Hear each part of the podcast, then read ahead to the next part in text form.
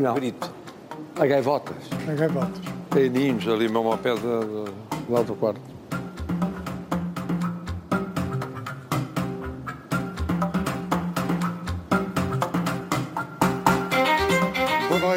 Estamos no Palácio de Belém e, portanto, na 24 e na TSF, esta é uma circulatura do quadrado especial. Uma semana depois do debate no Parlamento sobre o Estado da Nação, o Presidente da República aceitou conversar hoje com Ana Catarina Mendes, Lobo Xavier e Pacheco Pereira.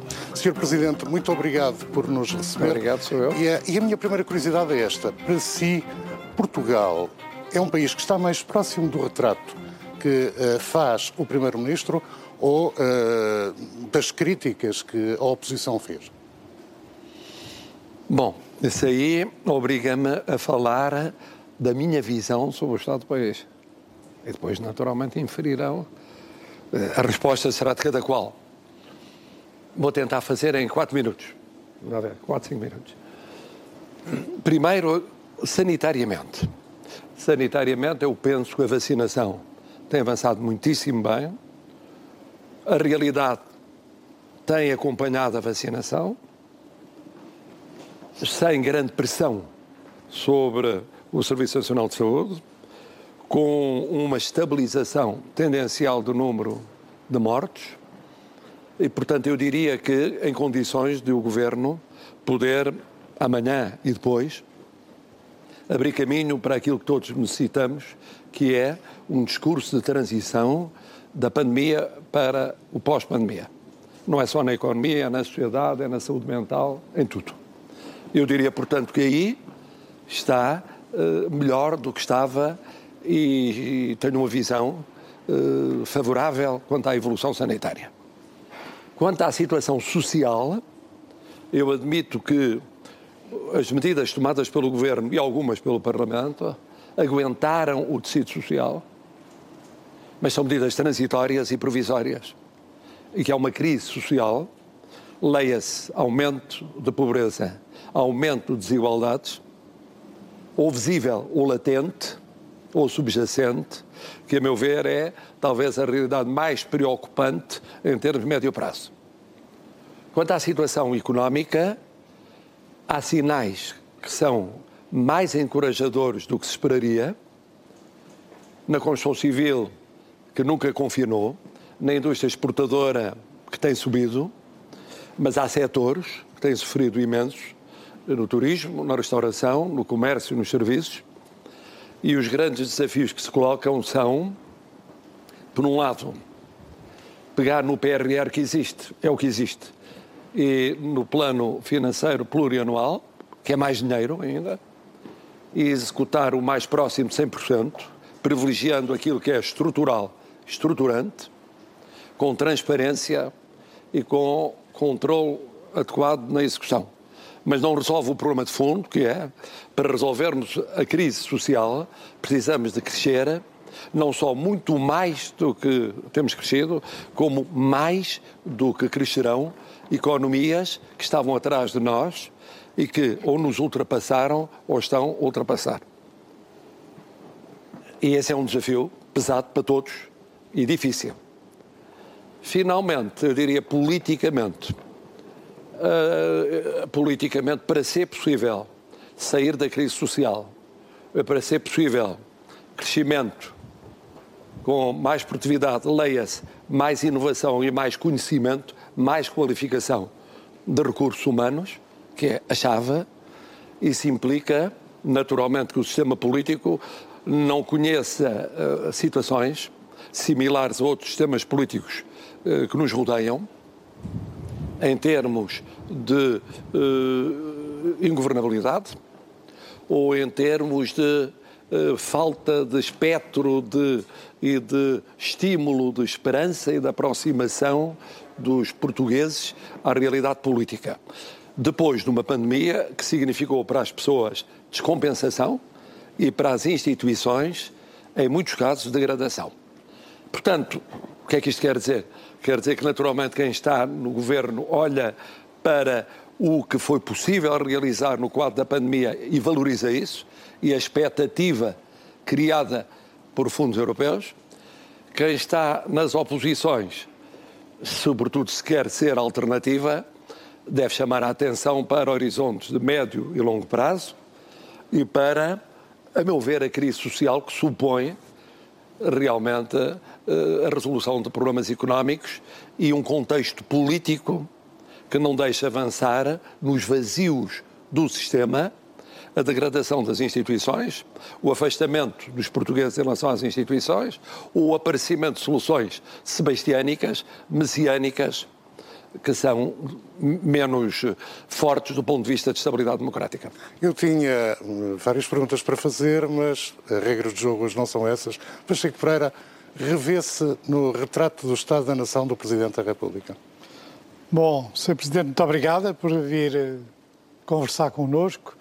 Uh, quer dizer, toda a gente se pode rever, porque na realidade é uma descrição uh, factual e que dá para toda a gente. Ou seja, há umas coisas que correm bem, outras coisas que correm mal, uh, mas isso não aponta uma direção, e nem é suposto que seja o Sr. Presidente a fazê-lo, mas aponta uma direção para a vida política nacional. Porque a condução da pandemia está mais ou menos eh, adquirido, que foi com altos e baixos razoável. Eh, o impacto da, da, da, crise social será grande, o impacto da crise económica será provavelmente menor. Simplesmente quando nós vamos tentar saber por que razão é que isso acontece, nós encontramos com diferenças políticas muito consideráveis. Por exemplo, o que é que é preciso fazer do ponto de vista social para combater a pobreza? que é que é preciso fazer para resolver os problemas da habitação, o que é que é preciso fazer para resolver os problemas do crescimento económico. O investimento será essencialmente público ou será em grande parte privado? E, portanto, essas questões é que nos dividem. Claro que eu tenho um problema em falar com o Sr. Presidente, que é uma crítica que eu lhe faço muitas vezes. Eu comecei a fazer um elenco das suas intervenções desde que foi reeleito. E contei 36. E desisti quando ia na 36, porque, na verdade, são mais do que 36. E umas mais importantes, outras menos importantes, mas um número significativo sobre matérias governativas, sobre a pandemia e sobre os planos de recuperação económica. Ah, ah, eu tinha duas questões a fazer. A primeira é esta: se o Sr. Uh, Presidente da República fosse Primeiro-Ministro, coisa que não é, gostava de ter um Presidente que comentasse continuamente sobre a evolução dos negócios públicos como o ser Presidente faz ou não. Porque alguns comentários são derrogativos, outros comentários têm insinuações, outros comentários claramente apontam noutro sentido. Uh, e isso, evidentemente, cria perturbação no sistema político. Portanto, quando estamos a falar das disfunções do sistema político, esta sistemática intervenção também é ela própria uma disfunção, no meu ponto de vista. A segunda pergunta tem a ver com a Carta dos Direitos uh, Digitais como se sabe, passou relativamente indiferente, ninguém deu por ela do que lá estava. E depois, quando houve um sobressalto, porque houve pessoas que chamaram a atenção, subitamente descobriu-se que aquilo tinha uma componente, principalmente no salvo artigo 6, que era uma componente perigosa para o funcionamento da democracia. Ora, a responsabilidade agora vai ser do ser Presidente, que é que vai ter que tomar uma posição em relação ao, que vai aparecer em cima da mesa. E é evidente, se a primeira passou sem problemas nenhums, eu acho que a segunda é absolutamente inadmissível que passe sem qualquer espécie de iniciativa de sua parte. Portanto, são estas questões que eu gostaria de, de, de começar a, a, conversar. António então, Lopes vou ser muito rápido. Posso? Uh, pode. Uh, Ou quero colocar outras Eu acho que é tão rápido responder Pronto, muito bem. que ganhava sem animação. Vamos em primeiro lugar, começo pela segunda, que é mais fácil de facto, eh, da primeira vez, não havia votos contra, havia quatro partidos que tinham abstido. Eh, eu devo dizer que achei aquela norma eh, muito original. Muito, muito original, porque não adiantava nada contra a competência da ERC e no resto eram intenções um pouco absurdas. Não pareceu que fosse claramente inconstitucional. Não obstante, a jurisprudência do Tribunal Constitucional tem-se apertado em matéria de densificação de regras nas leis que possam tocar direitos fundamentais. Ainda agora apareceu mais uma decisão de inconstitucionalidade no domínio da identidade de género, em que foi muito longe na exigência. eu devo dizer que reapreciei a matéria e estou inclinado a pedir ao Tribunal Constitucional a fiscalização sucessiva que aprecia a constitucionalidade do artigo 6 A primeira, eu vou ser sincero, eu gostava. Gostava desde que fosse consertado comigo. Gostava desde que ajudasse a encontrar um discurso de saída da pandemia. Gostava desde que não entrasse em polémica sobre o PRR, a forma como foi elaborado, o contexto, mas falasse das metas e daquilo que é importante conseguir como metas. Gostava, na medida em que, mesmo comentando questões de atualidade pontual aqui e ali, como eu já disse, furasse balões no sentido de evitasse o crescer de pontos críticos em plena pandemia, com a crise económica e social, que podem prefigurar a crise política.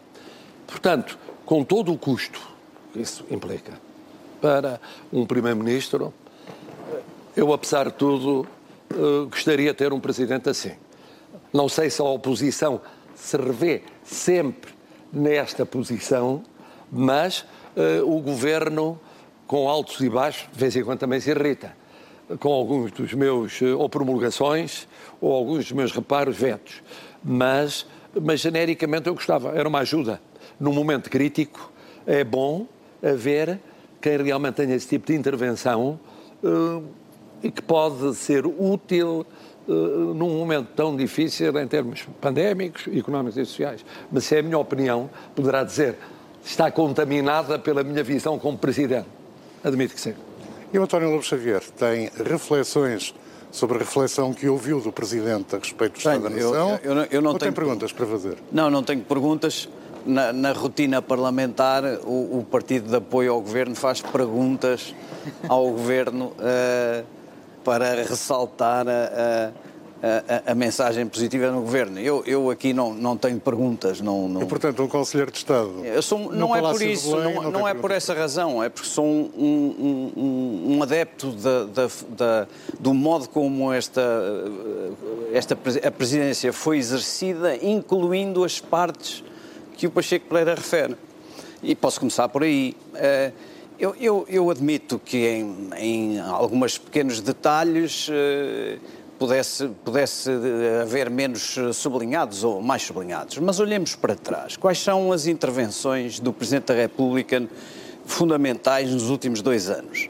São é a intervenção a pressionar o estado de emergência no início da pandemia, Há uma intervenção que suscitou até declarações uh, um pouco estovadas uh, dos, dos, críticos dessa decisão e que hoje uh, acolhe a unanimidade. E se, se, o Presidente não tivesse forçado, não tinha havido estado de emergência ou ele tinha aparecido mais tarde, com consequências complicadas para a pandemia. Depois, acho, em segundo lugar, eu diria escolheria a mensagem sobre a necessidade de regressarmos ao desconfinamento de uma forma acelerada, uma medição dos riscos mais ousada, que é uma coisa que eu compreendo, não, não por ser cruel ou frio sobre o destino da vida ou sobre o darwinismo, de, que os mais fracos, enfim, terão sempre um caminho mais difícil, não por isso, mas porque os apoios que o governo. Há, há setores da atividade económica fortemente abrangidos. Esses setores foram como que expropriados.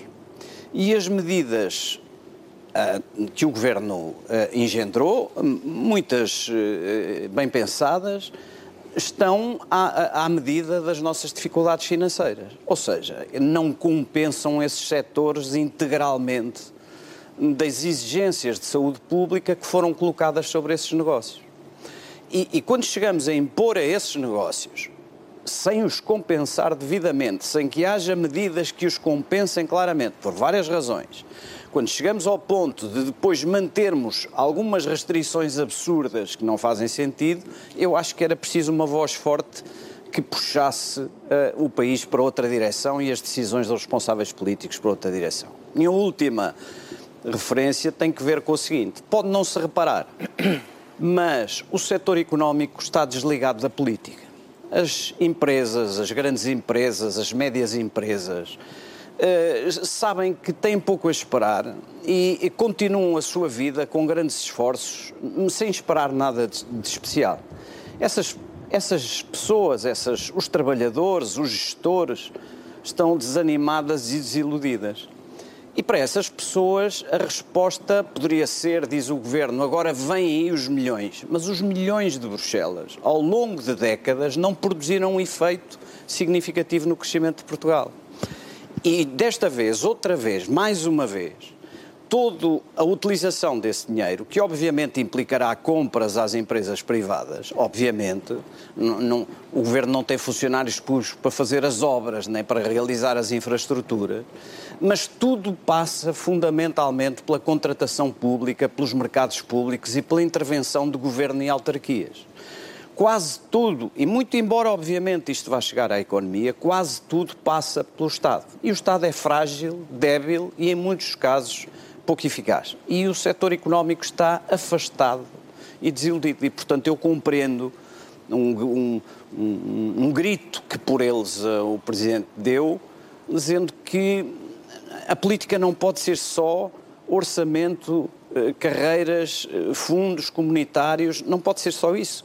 Nós não combatemos a pobreza apenas com o Estado aumentando a sua despesa e, as, e, as, e os subsídios. Isso é muito importante, é decisivo, mas o, Portugal não vai combater a pobreza e a desigualdade se a economia não crescer mais do que os outros países. No meio disto, o Presidente talvez tenha dito outras coisas não tão importantes, eh, mas eu prestei atenção especialmente a estas e eu gostava que um Presidente da República fizesse este serviço, mas eu sou suspeito que o Presidente quer acrescentar ao que disse o António ou posso virar-me para a Ana? Bom. Ana Catarina, uh, evidentemente está aqui como comentadora do programa, mas já que foi invocada quase a imagem de uh, o líder do partido que apoia o governo, eu pergunto-lhe se eventualmente com laivos de líder da oposição ao Presidente tem perguntas para lhe fazer. Bom, os deputados fazem perguntas, como disse o Lobo Xavier, e muito bem, fazem perguntas ao Governo Sr. Presidente, e agradeço ter-nos recebido aqui e proporcionar esta conversa sobre o Estado da Nação, que globalmente eu estou de acordo com o retrato que faz. Nós saímos, nós não podemos olhar para este Estado da Nação neste momento sem percebermos o momento excepcional que todos nós vivemos e que temos debatido aqui ao longo dos tempos.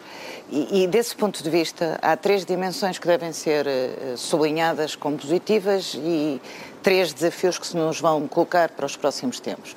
A primeira é, de facto, uh, o início de uma uh, crise sanitária onde foi possível que o Estado respondesse e respondesse com um Estado Social forte, aumentando no Serviço Nacional de Saúde e tendo hoje um bom uh, plano de vacinação que, felizmente, para muitos que duvidavam, e até aqui neste programa que se duvidou, uh, ele foi possível, é possível estar hoje a funcionar como está.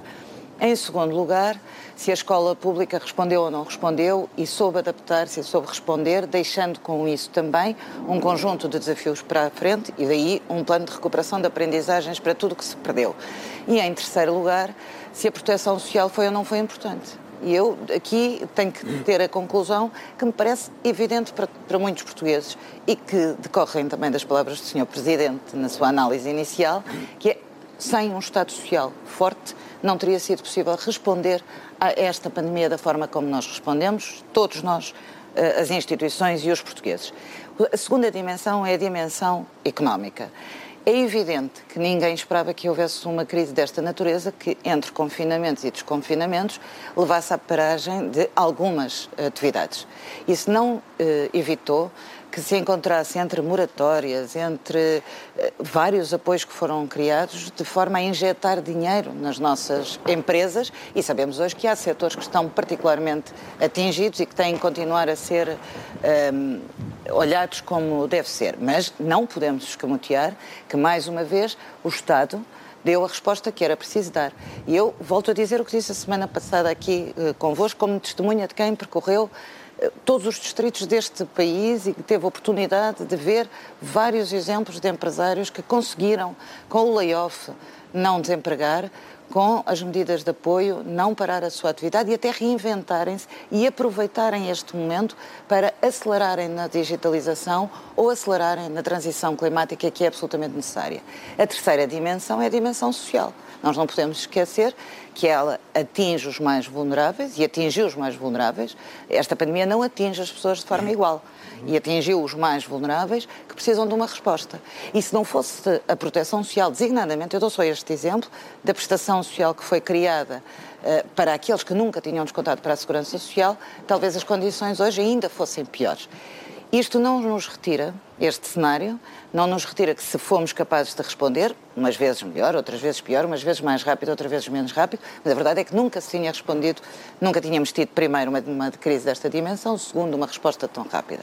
Eu acho que os desafios que se nos colocam eh, são os desafios de quem vai beneficiar do maior pacote financeiro de sempre da nossa história.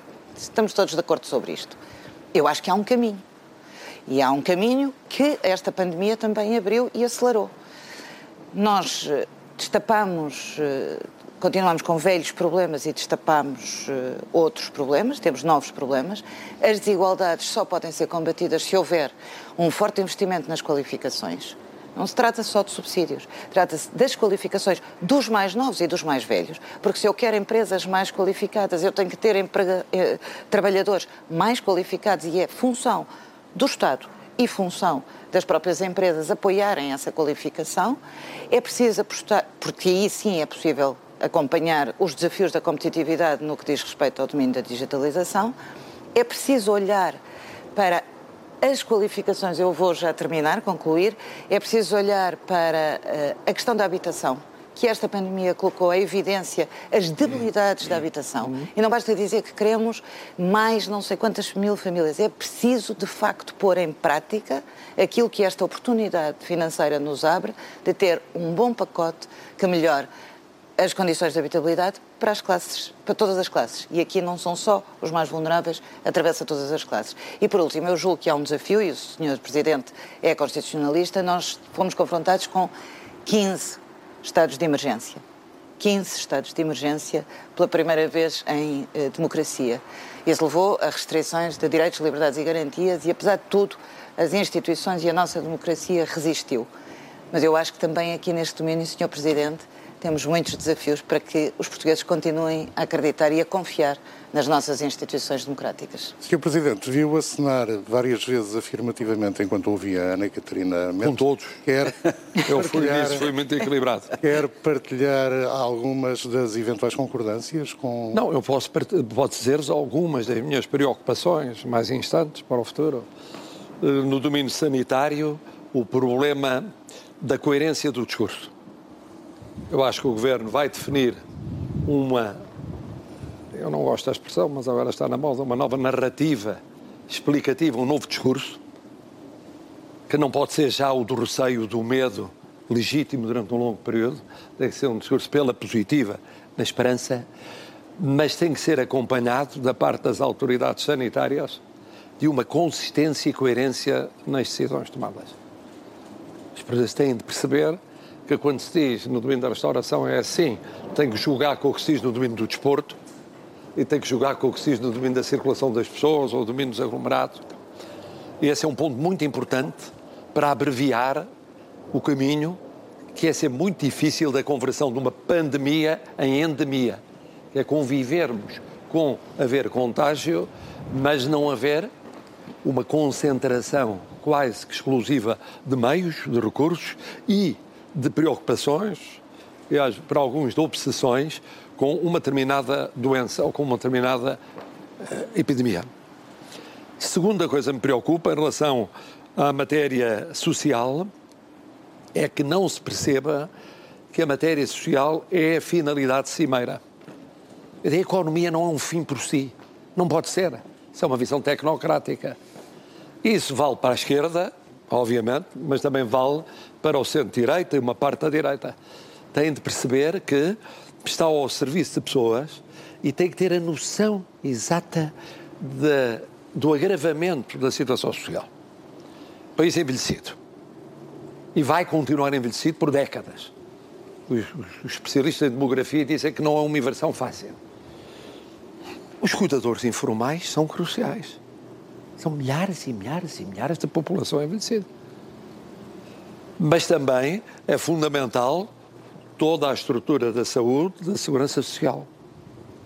Mas também é preciso repensar a segurança social e a capacidade de resposta, e as instituições já reconheceram isso, porque o modelo aprendeu-se, terá de ser outro, em alguns aspectos de, no, no funcionamento.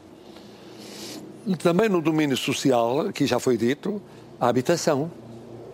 A situação em que se encontram aqueles que estão verdadeiramente passaram do risco de pobreza para a pobreza, em termos de prestações sociais como um todo. Mas passarmos para a economia, o que é que me preocupa? Por exemplo, PRR. Preocupa-me que nós temos de ter a taxa máxima possível de utilização. Nós temos uma administração pública que ficou muito debilitada por causa da pandemia. Já tinha ficado debilitada, já vinha com questões estruturais do passado, que se agravaram no período da crise chamada da Troika e agora se agravou com a pandemia. Porque as instituições não são somatórios de pessoas que comunicam pelo digital. Supõem objetivos, finalidades, eh, uma alma, um sentido de pertença. E a administração pública, em termos de recursos humanos, está desfalcada em muitos aspectos está desfalcada. Por exemplo, os gabinetes de estudo e planeamento que havia em vários departamentos e tinham o seu peso e que nós conhecíamos, hum, sofreram um desgaste pelo envelhecimento, pela saída, pela não renovação, pela concorrência com o privado. Bom, por jovens que acabaram por seguir a sua vida de outra, de outra maneira. E, portanto, não vai ser muito fácil esta tarefa que, não, que é do governo, mas não é só do governo, é do país, que é da utilização dos fundos europeus mas não como panaceia, mas nas condições melhores possíveis para deles obter aquilo que se pretende. Ah, o mesmo em relação àquilo que cada vez é mais óbvio, que é os nossos recursos humanos como um todo, portanto, que significa a educação, a qualificação, têm de ir ainda mais longe, muito mais longe, porque esse mundo é muito competitivo. Nós crescemos e temos números que dizem vamos crescer nestes dois anos, 9% tudo somado. Muito bem. Isso não significa nada se no ano a seguir nós descemos para 3, tal, depois para 2, tal, depois não sei quanto. E se isso não se uh, exprimir numa capacidade competitiva em termos de recursos humanos com outras economias que estavam atrás de nós, e sociedades estavam atrás de nós, mas que investem imenso nesse fator qualitativo.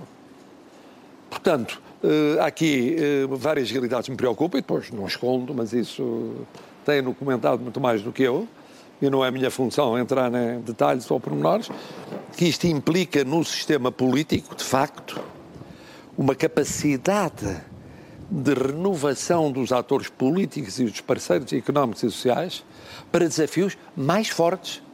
E isso, e os parceiros e os protagonistas também foram desgastados pela pandemia. Deixe-me pegar nesse ponto, Sr. Presidente. Há vários anos que eu ouço pedir uma oposição forte e eficaz.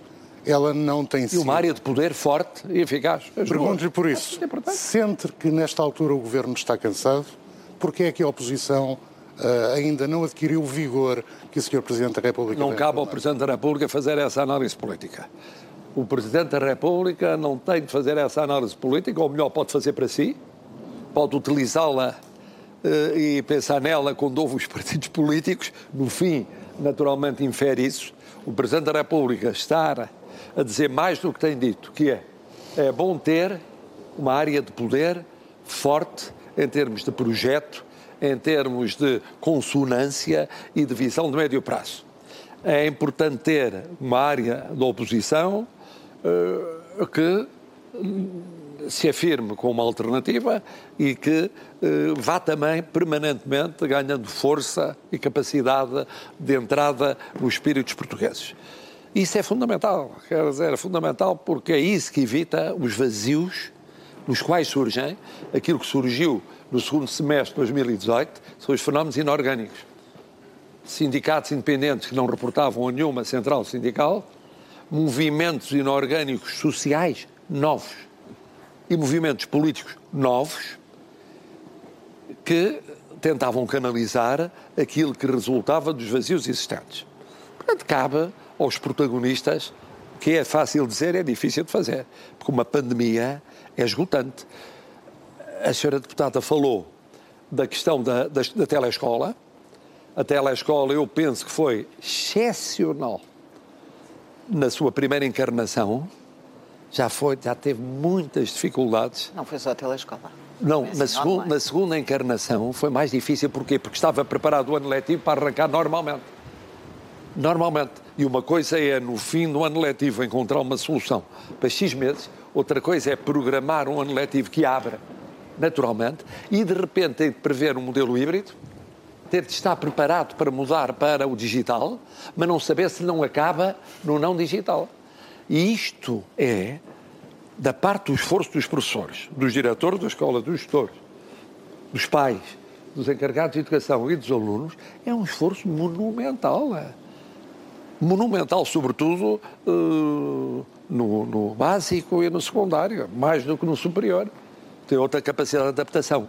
Por isso eu digo, a administração pública sofreu aqui um... Todos sofreram, os portugueses todos. As empresas privadas também. Também. Também. Mas a administração pública, para a qual se olha em termos de realidades sociais e satisfação de certas necessidades básicas, foi esticada, esticada, e são esticadas até ao limite. E quando ainda estavam a pensar, bom, foi a última vaga, não, veio mais outra vaga. E isto com os profissionais de saúde foi exaustivo, mas foi para todos.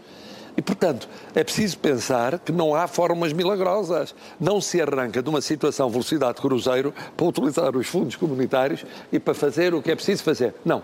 Arranca-se de uma situação em que as pessoas estão, muitas delas exaustas, até há oito dias, 15 dias, três semanas, não sabiam quanto tempo é que a pandemia demorara se podiam programar sequer férias, se podiam desconfinar muito ou pouco. Isto foi reformulado os projetos pessoais, mas também dos projetos institucionais. É um esforço monumental. Podemos estar num momento, Sr. Presidente, em que eventualmente o senhor tenha de assumir com clareza que o governo precisa de ser remodelado.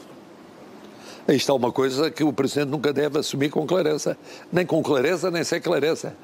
Quer dizer, o problema é o seguinte: o, o, pode assumi-lo, se for caso disso, na conversa com o Primeiro-Ministro. Não deve, em público, estar a dizer eu acho que a remodelação, deve haver uma remodelação, e deve ser antes disto, ou depois disto, ou quando for, e é o setor A, B, C, orgânico e tal. Não deve caber isso ao Presidente da República em público, é um fator de agravamento uh, do crítico. Uh, em conversa, como imagina, em conversa com o Primeiro-Ministro, e a conversa é todas as semanas, uma vez por semana, longuíssima, e praticamente todos os dias, de diversa duração, vai-se examinando os problemas que se colocam. Mas quem, quem tenta tomar a iniciativa é o Primeiro-Ministro, porque melhor do que ninguém saberá julgar eu conheço, penso eu, razoavelmente, o que é o funcionamento dos poderes de Estado por dentro. Que é muito diferente, devo dizer, daquele que eu pensava quando comentava. Eu achava-me um comentador muito bem informado. Estou a descobrir hoje que não sabia 60 ou 70% daquilo que se passava por dentro. Mas o Primeiro-Ministro sabe muito melhor aquilo que se passa em termos do governo. E, portanto, deve ser ele o juiz uh, nesse domínio.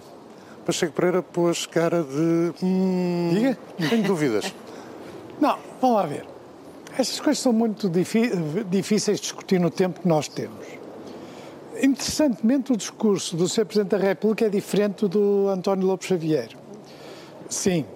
Uh. Uh, há aspectos que são comuns, mas é mais diferente até do que eu pensava que, que Ele é seria é verificar. não é Presidente. Não, Há uma é, diferença. Oh, oh, Ainda não é presidente. Essa é uma distinção que muitas vezes é artificial, porque ambos estamos a pronunciar-nos sobre realidades da coisa pública e a diferença entre o que é comentário e o que é afirmação presidencial é muitas vezes muito curta, como o Sr. Presidente sabe melhor que ninguém. Nós estamos a, nós, quando acabar os efeitos mais graves da pandemia, nós vamos nos encontrar perante uma cena, para utilizar aqui um vocabulário provocatório uma cena clássica de luta de classes, que é vamos ter um enorme conflito sobre para onde é que vai o dinheiro que nos vai chegar. O António Lopes Xavier disse várias coisas que são interessantes. Diz, os setores económicos não, não, não estão desligados da política, é a frase ipsis verbis. Ah, quer dizer, podem estar desligados da política mais, eh, mais publicitária, mas os setores económicos não precisam de, de publicitar a sua política para deixarem de ter poder e deixarem de ter um poder muito considerável. E esse poder não é apenas o do Fórum da Competitividade, nem apenas da imprensa económica, é também o do governo, onde eles, aliás, estão bem representados em certas áreas do governo. Portanto, o que é que acontece? O discurso uh, é um discurso que hoje tem a iniciativa liberal e a iniciativa liberal tem hoje o sucesso que tinha no passado o Bloco de Esquerda, com as causas fraturantes. E esse discurso é muito simples. É, Portugal não cresce há não sei quantos anos, por chegar à coincidência misturam governos do PSD com governos de, do PS dentro do mesmo período de tempo, que é para poder ter uma série longa, e porquê é que não cresce? Por causa do socialismo. Por causa do socialismo e do peso do Estado. E depois estamos a ser ultrapassados por todos os outros. Aqui a gente tem que olhar um bocado. Porque é que países como a República Checa, por exemplo, ou, ou outros países que do, do, leste ultrapassam Portugal? Porque sempre tiveram um sistema de ensino melhor do que o português, sempre tiveram uma maior qualificação. De longe, nada que se pareça. Não é apenas por causa do Estado nem da, do liberalismo económico. É porque tinham uma sólida estrutura que tem várias razões, tem a ver com o protestantismo, tem a ver com uma alfabetização antiga, tem a ver com uma série de fatores. Portanto, esta, esta é uma análise simplista, que é, durante os últimos 20, 30 anos, o socialismo colocou-nos na cala da Europa e vejam lá que escândalo os países de leste estão-nos a ultrapassar.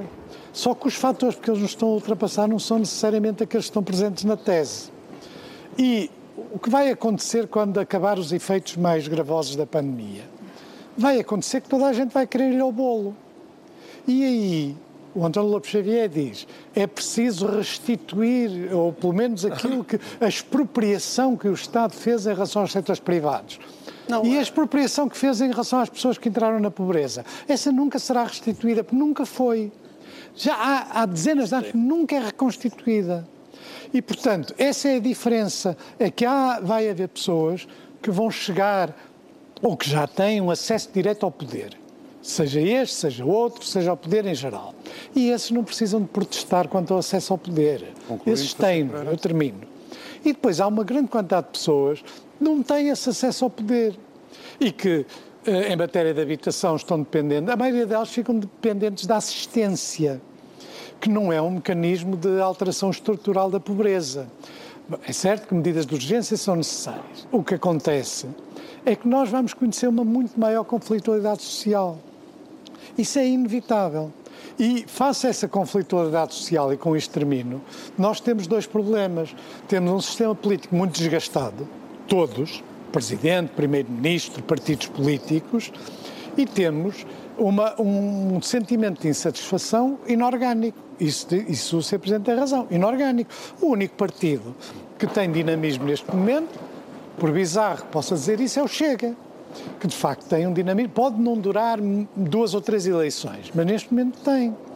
E, portanto, ou os movimentos anti-vacinas, com eles estão associados, ou os movimentos que contestam, eu, eu paro já, eh, Carlos.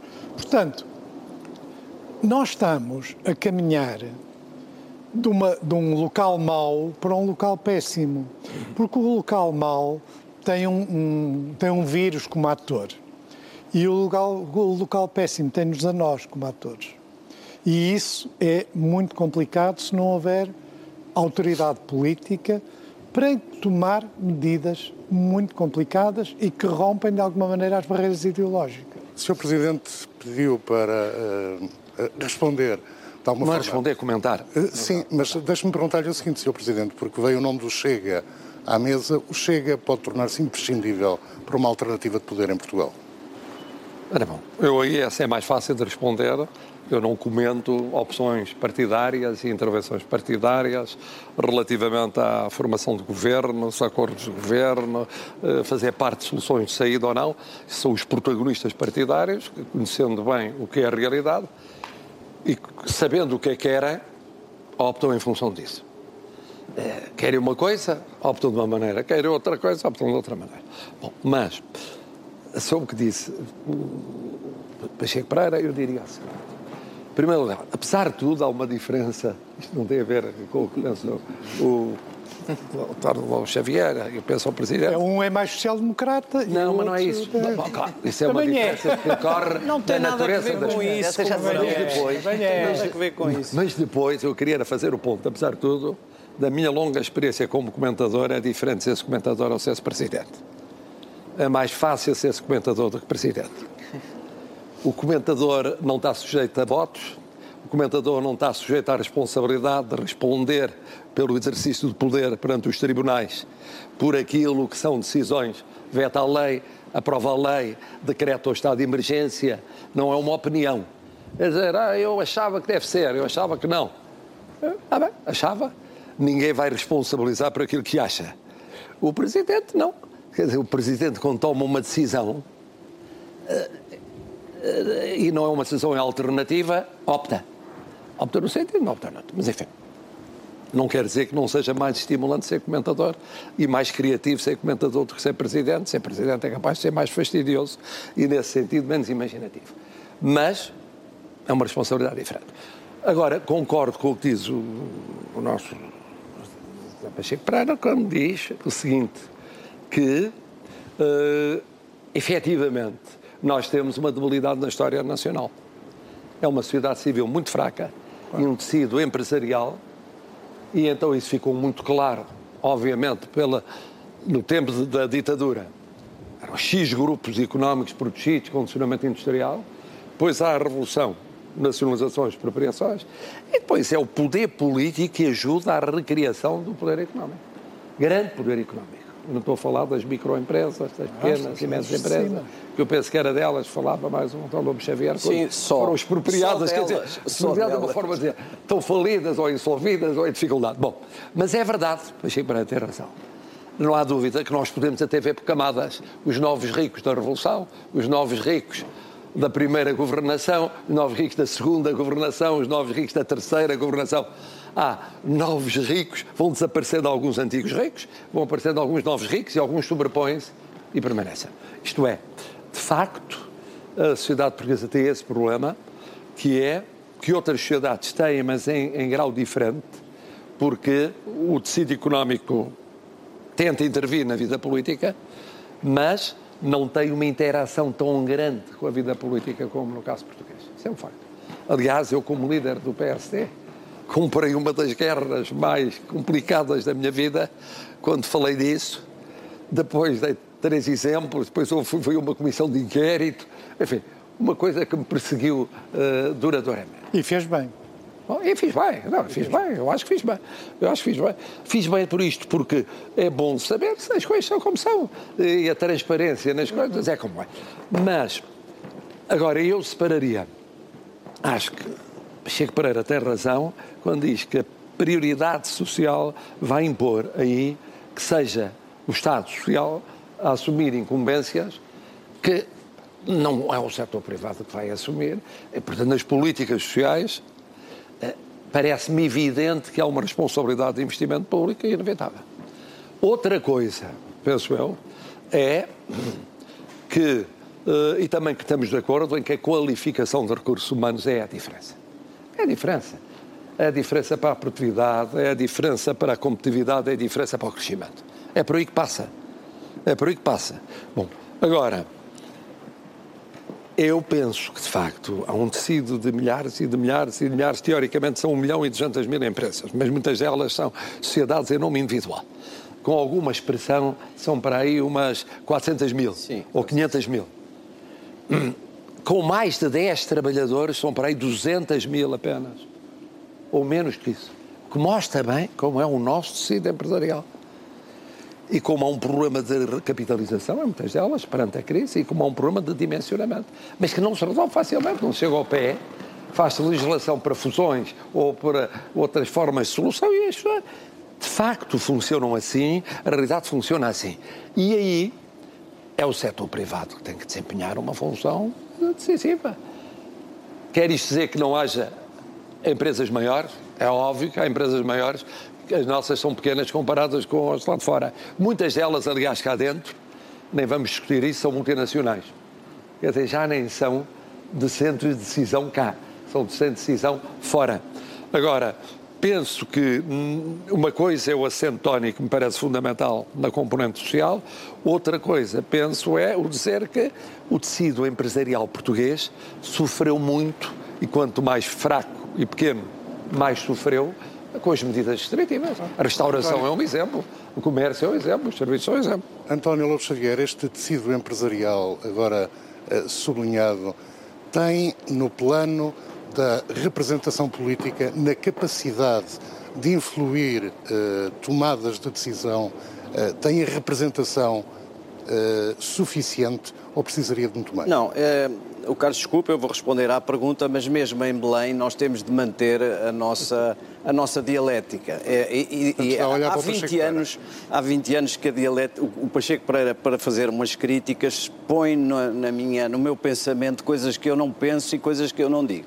E, portanto, tenho de responder primeiro, tenho de resolver primeiro essa testada. Ana, não se sinta excluído. Quando, não, quando não, eu não, falo eu do... Quando eu, obviamente, eu sou, toda a minha vida fui um lutador para afastar as empresas das alcatifas do governo. Não, não preciso de invocar esse trajeto, toda a vida. E, portanto, quando eu falo do divórcio, é que nos países que crescem mais do que nós, existe um entrosamento entre a iniciativa privada e as empresas e o governo com as separações claras, com a distância, mas com os incentivos e com os sistemas de governação, de governança, se quiser, adequados. E, portanto, quando eu falo da separação, não é que elas deixem de ir aos ministérios ou que queiram mais subsídios, não tem nada a ver com isso. Tem que ver que eu sinto no tecido empresarial português, em qualquer dimensão, que essas atividades económicas existem apesar dos governos. E eu acho isso lamentável. Acho que no, no, quando estamos a, a, preparar um desígnio para o país, um desígnio coletivo e, e, e ultrapassar várias metas de, de, de crescimento e de distribuição, esse divórcio é negativo. O segundo ponto rápido é que, quando eu falo de expropriação, são, é expropriação no sentido de setores de atividade que foram proibidos de trabalhar. E esses setores, tirando a aviação, tirando o, o, o, algum comércio, esses setores são de pequenas, pequeníssimas e médias empresas, muito pouco.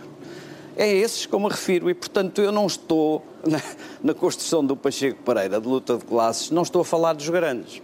E a última palavra é sobre a, o monopólio do coração, que o Pacheco Pereira acha não, sempre que eu sou monopólio da frieza. Ele... Não, tem. Não acho nada disso. É, é engraçado, mas. mas... É que pôr isto em coração Não, vou-te explicar uma coisa. Agora é não, agora, a, a, sério, a sério. Estando, é estando em Belém e não, e não em. É, é, a verdade, na verdade, as minhas preocupações sobre a pobreza e sobre a distribuição do rendimento num país com a composição de Portugal, com, com o número de funcionários públicos, o número de pensionistas, com o envelhecimento da população, eh, o grande problema da pobreza é quando os serviços públicos, de que, essas, de que mais de metade do país depende e precisa, perderem tal qualidade que se cava um fosso ainda maior entre uh, aqueles que usam os serviços públicos e aqueles que correm alternativas a, a, a, possibilidade desse fosse se agravar é especialmente crítico na saúde e na educação. E, portanto, o maior fator de desigualdade para mim dos próximos tempos é se o ensino público não conseguir melhorar de qualidade e não conseguir melhorar de eficácia.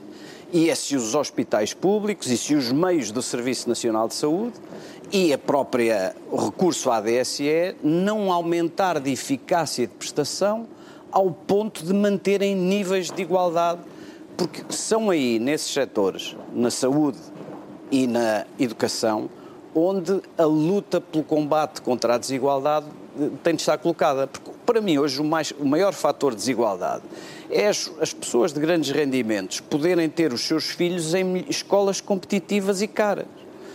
É as pessoas de maiores rendimentos não terem de estar nas filas de milhões, como existe, milhões de espera, em consultas e em cirurgias.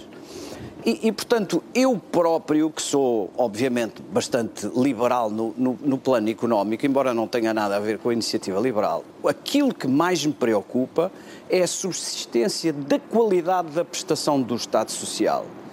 E eu vejo, eh, infelizmente, uma perspectiva no, no governo que é de tudo se resolve aumentando os fundos e mantendo as coisas tal e qual como estão. E eu acho que não. Hum. Os, o Tribunal de Contas farta-se de fazer juízos sobre eh, esses setores eh, eh, e eu não vejo reação nenhuma sobre isso. E isso é que me angustia. Sr. Presidente, a nova tradição mandaria que eu passasse já para a Ana Catarina, mas tem o privilégio de anfitrião se quiser... Sim, uh, dizer duas palavras para não quebrar o ritmo. A primeira é a seguinte... Uh, eu tenho de reconhecer que, com todas as deficiências e com problemas de recursos, em muitos casos insuficientes, o Serviço Nacional de Saúde teve uma atuação excepcional durante a pandemia, mas penso que ninguém pôs isso em causa. Excepcional. E quando eu disse há pouco aquilo da escola, eu não quis questionar o esforço enorme que a escola pública fez, que as escolas todas fizeram, mas que a escola pública fez, numa circunstância muito difícil, que foi este ano letivo depois do ano letivo anterior. É, portanto, ter de reinventar-se várias vezes ao longo deste ano letivo. Agora, eu penso que uh, passaram muitos anos e há setores, mas penso eu e penso que é, é é uma opinião comum. Há setores do Serviço Nacional de Saúde, por exemplo, os cuidados primários, que precisam de um investimento acrescido, porque estão mais próximos das populações e, e têm de responder uh, de forma eficaz àquilo que uh, não pode ir depois ter às urgências dos hospitais, não pode ir pressionar a gestão hospitalar e tal. Uh, a criar novos estímulos, por exemplo, descobriu-se durante a pandemia aos especialistas em saúde pública. Houve um tempo em que havia um, uma, uma, procura da saúde pública por parte dos recém-formados em medicina. Uh, depois deixou de ser uma, tão atrativo, tão atrativo, uh, mas, mas vê-se a importância da saúde pública, como da epidemiologia. Portanto, quer dizer, não é por acaso que se diz que é preciso um investimento acrescido em termos de saúde, um investimento atento e acrescido, com efeitos qualitativos também em termos de educação. Agora, eh, eu não colocaria a questão, eu percebo o ponto de António Lobo Xavier, eu não colocaria a questão, nem ele penso que quis colocar, no sentido que o privado é necessariamente melhor que o público, não, não. ou que o social. Eh, não, Hum, temos a sociedade que temos. E a sociedade que temos é uma sociedade em que o privado pode e, deve ter um campo de intervenção importante, mas uh, sabemos que uma parte muito, muito significativa dos portugueses, a, a esmagadora maioria, uh, naturalmente que olha para um Serviço Nacional de Saúde e olha para a escola pública como aquela garantia da capacidade de satisfazer as suas necessidades. É, um facto. É um facto e, e, é um facto importante em termos do investimento a fazer nesses dois domínios. Ana Catarina Mendes, o seu primeiro impulso é pegar nas palavras do Sr. Presidente ou naquilo que o António Luz Xavier dizia uns minutos antes? O meu primeiro impulso era ficar aqui a comentar várias das coisas que eu vi, mas eu quero uh, sublinhar duas que me parecem fundamentais, que podem ir ou não ao encontro do que o Sr. Presidente da República disse agora, mas que é a minha convicção profundíssima. Eh, se o Serviço Nacional de Saúde uh, e a escola pública e a proteção social pública não forem suficientemente fortes, não houver investimento a sério, seja de profissionais, seja de investimento de dinheiro, não é possível dar resposta aos problemas sociais que esta pandemia também nos trouxe. E só não trouxe maiores, porque de facto, eu acho que o Serviço Nacional de Saúde de facto foi inexcedível. Mas foi não só inexcedível na forma como respondeu à pandemia, mas também na forma como soube adaptar-se à nova realidade. Há hoje muitas consultas e dizem não é suficiente na telemedicina. Há hoje muitos serviços no, no, Serviço Nacional de Saúde que se reinventaram, que estudaram, que descobriram novas coisas e que ajudaram a, a combater outras uh, debilidades que, que existiam. E por isso eu continuo a dizer que não está escrito nos astros e, sobretudo, naquilo que nós temos visto do que é o esforço de investimento no Serviço Nacional de Saúde, que o Governo não continue a investir no Serviço Nacional de Saúde, para, eh, não é a curto prazo. Agora foi preciso uh, haver mais dinheiro ainda, mas essa trajetória já vinha a ser feita. Em segundo lugar, eu acho que a pandemia também nos chegou um bocadinho na análise, às vezes, porque não vemos coisas que também há positivas, seja no domínio do Serviço Nacional de Saúde, a outras respostas que não Covid, seja na, na educação. A escola online e ter que trabalhar a escola online, eu falo à vontade como mãe também, neste caso, porque tenho dois filhos que também tiveram que, que se adaptar, os professores foram inexcedíveis. Os pais fizeram um trabalho meritório, os que puderam. Mas isto não esconde as debilidades e as desigualdades que existem nas famílias, porque nem todos tiveram computador, mas não é uma questão de computador. Nem todos tinham condições nas suas habitações para que as suas crianças pudessem acorrer e acompanhar o estudo, porque não há um livro em casa. Porque não há um pai que possa ensinar àquele filho um exercício de matemática. É preciso muito mais. E por isso a escola conseguiu suprir algumas falhas e há uma coisa positiva: é que o abandono escolar em contexto de pandemia desceu. É estranho, mas desceu. A meta era de atingir os 10%, está nos 8,2%. Dir-me-ão, porque foi feito assim ou assado? Não, as, as, refeições escolares que foram dadas a estas crianças, para que estas crianças continuassem a estudar, foi significativo. O número de alunos que entraram no ensino superior. É certo que os dados que vieram esta semana de abandono do ensino superior têm que ser combatido. Tem que ser combatido. Se nós queremos, de facto, que o elevador social seja a educação, que as qualificações funcionem, nós temos que ter uma estratégia para que os nossos estudantes não saiam do ensino superior. Mas quando eu digo isto do ensino superior, e olhando para o nosso tecido empresarial, nós não podemos sub, des, continuar a desvalorizar a formação profissional. O Instituto Politécnico ou as universidades. Nós temos que saber cozer tudo isto para ter um desenvolvimento que permita combater as desigualdades. E combater as desigualdades significa este PRR, além de ter que estar ao serviço da economia, e não pode, tem que ser para as pessoas e para a economia. E quando é para a economia, para criar emprego, para gerar riqueza, para gerar competitividade. Com isso, se eu gero emprego, eu consigo combater a pobreza, mas a pobreza estrutural que existe ainda hoje precisa de novas respostas. E nós temos mesmo ter uh, uma visão sobre o que são as prestações sociais hoje e saber de que forma é que nós podemos chegar a mais pessoas dando-lhes autonomia. E dando-lhes autonomia não passa só por dar uh, o, o, a prestação social, passa por muito mais. Passa por uma cultura de cidadania, pela educação, pelos serviços básicos. E por isso mesmo, uh, eu, eu, gosto muito de ouvir a preocupação do Lobo Xavier e fico satisfeita com as pequenas uh, e médias empresas, mas... As outras não precisam, não, sabe? É, é isso que eu lhe ia dizer, é que as grandes empresas, apesar de tudo, têm outra capacidade de resposta. As pequenas empresas precisam mesmo que o Estado seja um Estado proativo e que ajude na sua recuperação.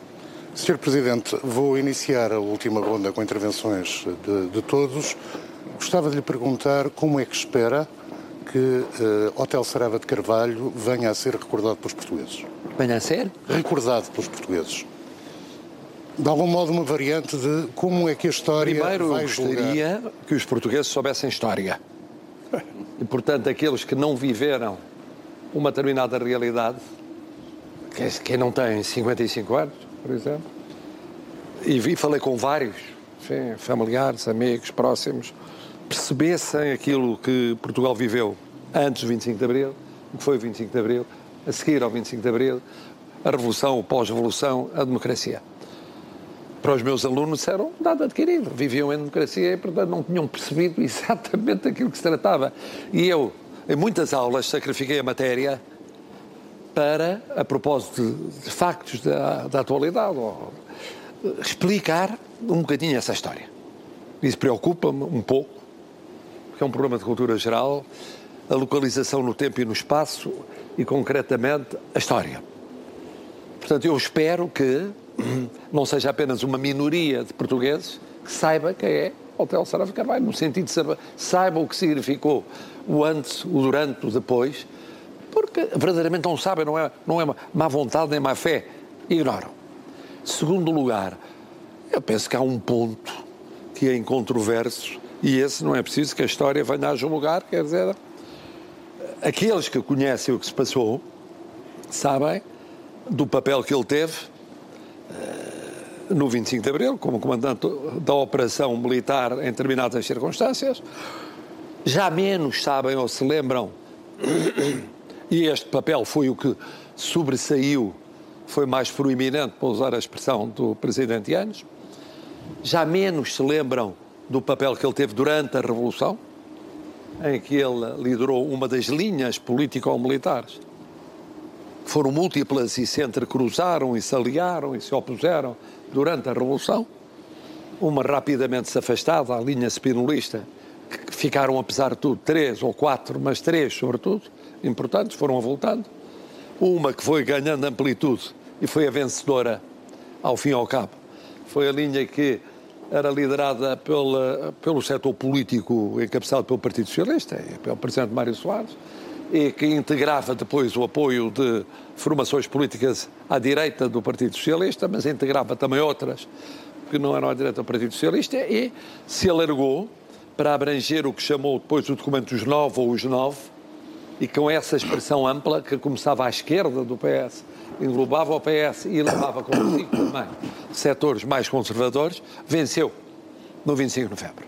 Pois uma linha mais próxima do Partido Comunista Português e dos seus aliados políticos e militares, que teve protagonistas cimeiros como o Primeiro-Ministro Vasconcelos e que se confrontou e acabou por ser uh, ultrapassada, chamemos assim, uh, no verão quente de 75 e depois mais claramente em novembro de 75. E depois uma linha liderada por Hotel Sarava de Carvalho, liderou uma linha própria, uh, englobando várias formações de, de, de esquerda, chamemos assim, radical, uh, que não do Partido Comunista Português, com apoios militares. E eu recordo que chegou a haver três manifestações que encheram o Torreio do Passo, três. Uma de apoio ao Almirante Pinheiro de Azevedo, estava lá Mário Soares e Francisco Sá Carneiro e os seus aliados. Outra de crítica a, a Pinheiro de Azevedo, essencialmente do setor que tinha apoiado a governação, encabeçada por, pelo Primeiro-Ministro Vasconcelos, e uma terceira, poderíamos chamar hotelista, eh, que praticamente encheu, naquela altura, quase tanto, menos do que, mas encheu o Trento Passo.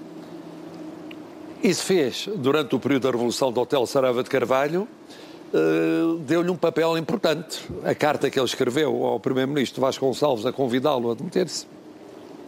A aliança objetiva com os nove em certo momento. Outra vez o confronto. E, portanto, houve aqui um entre-chocar. Já poucos se recordam tanto desse protagonismo. E depois há uma outra história, que é Hotel Sarava de Carvalho, candidato presencial, com ainda o efeito eleitoral do processo revolucionário, uma parte desse efeito eleitoral, e a continuação da sua visão revolucionária para além, para além da vigência da democracia e em democracia. Portanto, há estas várias, eh, este vário percurso do Hotel Sarava de Carvalho, que aliás vi no outro dia ser eh, escalpelizado com um conhecimento histórico que eu não tenho por Pacheco Pereira, mas provavelmente aquilo que vai a voltar para quem não acompanhou o processo anterior. Eu, por acaso, também conhecia o processo anterior ao papel no 25 de Abril, mas que é o retrato, o retrato, é preciso ver o seguinte, não igualmente para todos os que fizeram o 25 de Abril, nem viveram o 25 de Abril, mas eu tentei abordar isso um pouco no meu discurso do 25 de Abril. Há aqui uh, rupturas, e o essencial é rupturas, mas é evidente que há certas realidades que vão permanecendo no tempo.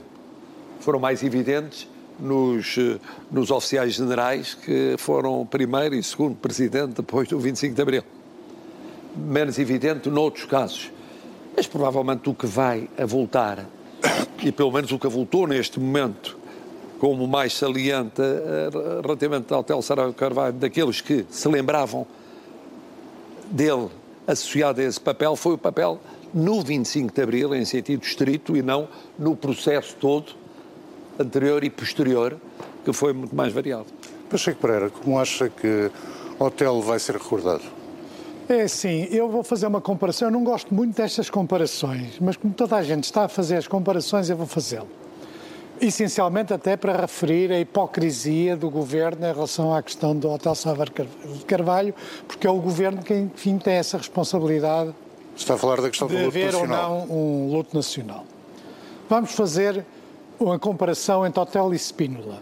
Spínola que teve o luto nacional, teve toda a parafernália formal das honras do Estado.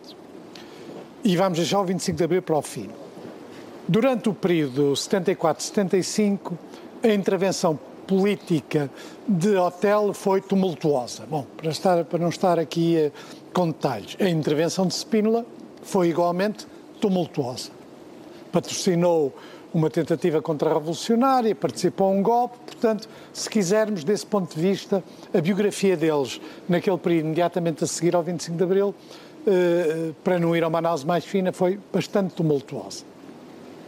Depois a seguir, eh, Spínola criou uma organização terrorista. Convém não esquecer.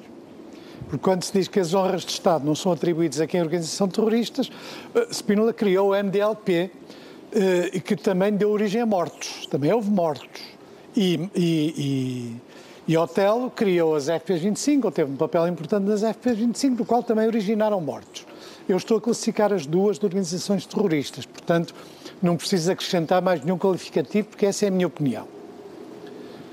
Uh, ambos e, e, e, isso não impediu Spínola de ter honras de Estado. O facto de ter patrocinado uma organização que matou pessoas à bomba e de outras maneiras em Portugal. Uh, a sua posição sobre a democracia, nenhum deles é um genuíno e um profundo democrata. Nem Otelo, nem Spínola. Uh, Otelo tinha uma visão errática da, da, democracia, acreditava numa coisa obstrusa que é a democracia direta, fez várias declarações absolutamente inaceitáveis sobre a democracia e Spínola era um homem autoritário que não tinha nem, nem padecia de nenhum amor especial para a democracia. E agora vamos ao que faz a grande diferença, que é o 25 de Abril. É que sem Otelo não havia 25 de Abril. E com Spínola não haveria 25 de Abril. De todo. Por uma razão Spínola, que é colocado pelo MFA à frente do Estado por uma razão em grande parte formal, não queria acabar com a PIDE, não queria dissolver muitas das instituições do Estado Novo, não queria libertar todos os presos, não queria fazer a independência das colónias e não queria uma genuína democratização, não queria que houvesse partidos políticos, não queria que os jornais dos partidos políticos, tudo isto está documentado.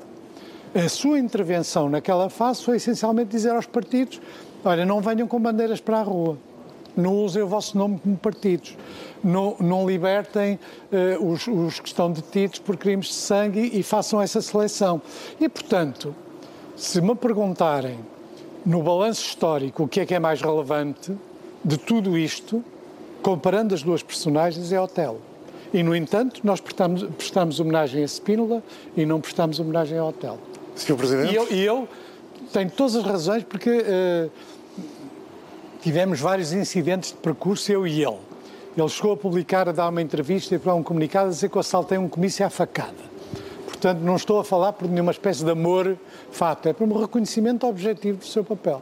Sr. Presidente, repensou a sua posição sobre a questão do luto nacional ouvindo o que disse José Pacheco Pereira? Deixe-me agora fazer um pequenino comentário sobre isso, Pacheco Pereira. E estou à vontade, porque eu nunca encontrei o Marshal Spínola na minha vida. E encontrei várias vezes Hotel Saraiva de Carvalho e até beneficiei, enquanto responsável do Expresso, porque a certa altura, nas, nas, nos confrontos com o Primeiro-Ministro Vasco Gonçalves, ele ajudou o Expresso a não ser fechado a seguir ao 11 de março. Uh, e, portanto, fazia parte daquele percurso que ele tinha uh, de concordância e discordância ao longo do, do processo revolucionário. E até, até há uma coisa simpática, a última declaração política que ele fez foi dizer que votaria em mim nas eleições presidenciais. Uh, Hotel Sarava de Carvalho, coisa que me surpreendeu imenso. Mas, enfim, mas aqui vou defender uh, o Presidente Spínola, não é por estar em boleia por ser Presidente. Teve um papel também importante, tendo uma formação diferente, teve um papel importante uh, no 25 de Abril. O livro dele, Portugal e o Futuro, representou uma ruptura das chefias militares ao mais alto nível com o governo da ditadura. É verdade que isso foi apadrinhado por, pelo Marshal Costa Gomes, mas foi uma ruptura. Se Spínola não tem tido um núcleo de oficiais nos quais estava Otelo na Guiné, não tinha nascido o núcleo mais forte do MFA que foi na Guiné.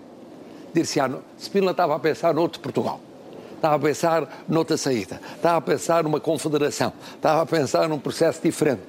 Mas em termos objetivos, não foi comandante operacional no 25 de Abril, mas disparou um tiro mortal no governo com o livro e ajudou a criar um conjunto de oficiais, provavelmente pensando para o apoiar a ele, pensando que isso sortiria no sentido de que, em larga medida, foi o núcleo mais forte nas colónias, ou província ultramarina, como dizia na altura, de, do MFA, foi na Guiné. Agora, é evidente que eu acho que Spínola, que aliás não teve grandes honras, teve o luto nacional, mas não teve grandes honras, foi muito discreto o funeral, quer o dele, quer o do Marechal Costa Gomes. Mas, uh, de facto, eu acho que ele teve o luto nacional não pelo 25 de Abril, mas por ter sido chefe de Estado. Uh, Spínola, pelo menos foi a, a razão invocada na altura. Uh, de tabela para ter o luto nacional, mas porventura mereceria também pela influência remota que teve eh, que teve nesses tiros à ditadura. António Lopes Xavier, é a sua vez. Eu, eu, eu, percebo que, a propósito da, da, questão do luto nacional, se lembre, se faça a comparação com o general, com o Marshal Spínola, mas, mas eu, como não tinha nenhum apreço especial pelo, pelo Marshal Spínola, não, a mim, não, nesta altura, não me preocupa isto. Preocupa-me que o país discuta a questão da memória do Otelo como se só pudesse haver duas trincheiras. Os que lembram a, participação dele no 25 de Abril, indiscutível, e os que lembram a inspiração do movimento terrorista das Forças Populares 25 de Abril. Eu acho que não é preciso pedir isso, a história não é isso. Uh, num dicionário de história de, de, da democracia portuguesa, as entradas uh, sobre Otelo estão relativamente estabilizadas. Otelo foi de facto o comandante operacional e, e teve, muito jovem, a audácia, uma certa ingenuidade e a coragem de, de, de enfrentar as consequências daquele ato que podiam ser graves para ele e para a sua carreira, e esse, isso é desmentível. Aquilo que nós, na nossa democracia, no direito, usamos muito para o direito penal, a condição sem a qual não, sem a qual não existiria democracia, é o 25 de Abril, e, portanto, o comandante operacional de 25 de Abril merece ser lembrado por isso. O problema é que eu já, a parte que, onde eu já consigo, não consigo enfileirar é uh, o Otelo como um construtor da democracia. Isso é que ele não foi.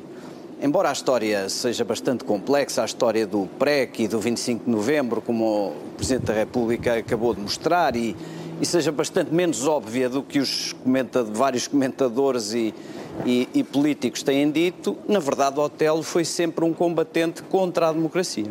Sempre contra a democracia constitucional que depois se veio a criar. E depois a outra entrada, obviamente, no dicionário da história de Portugal, é a entrada como inspirador do movimento terrorista. E a diferença, eu, eu, para mim o terrorismo não tem o terrorismo é todo negativo, uh, não tem direita e esquerda e abomino qualquer uma dessas, dessas, desses quadrantes ideológicos com violência. Na verdade, nós vivíamos em uma democracia estabilizada. A inspiração da, das forças populares 25 de Abril tem a especial gravidade de estarem fora do ambiente conturbado da Revolução eh, eh, apesar de serem igualmente negativas todos os movimentos violentos e ter sido em plena democracia eh, constitucionalizada e estabilizada que essa ação violenta contra pessoas, contra polícias, contra militares da GNR, contra a polícia judiciária, contra empresários, contra inocentes, entre os quais um, um grande amigo, um grande amigo meu, essa, essa ação passava-se em democracia e os tribunais da, da democracia portuguesa, os tribunais do regime democrático e constitucional, condenaram-no uh, como, uh, com uma participação ativa nesse movimento e nessas mortes em plena democracia. Até julgo que o Pacheco Pereira também concordará que é especialmente ilegítimo a, a, violência terrorista num regime, no regime democrático e com a democracia estabelecida. E, portanto, a história do Otelo é esta. É, é impossível que a história lembre uma coisa sem a outra. O melhor e o pior. E, e, e, no meio está uma personalidade, eh, como todas as personalidades eh, merecem alguma análise, capazes do melhor e do pior. Alguns veem eh, com mais mais próximo o lado pior e outros veem o lado uh, melhor esquecendo, tapando os olhos com mais justiça para verem o lado pior, mas não é o meu caso. Eu gosto da primeira intervenção do hotel muito, uh, nasci para, para a vida política aí uh, e, portanto, lembro-me disso e não hesito, reconheço, não tenho nenhuma hesitação nessa matéria e abomino o fim da sua participação política ativa.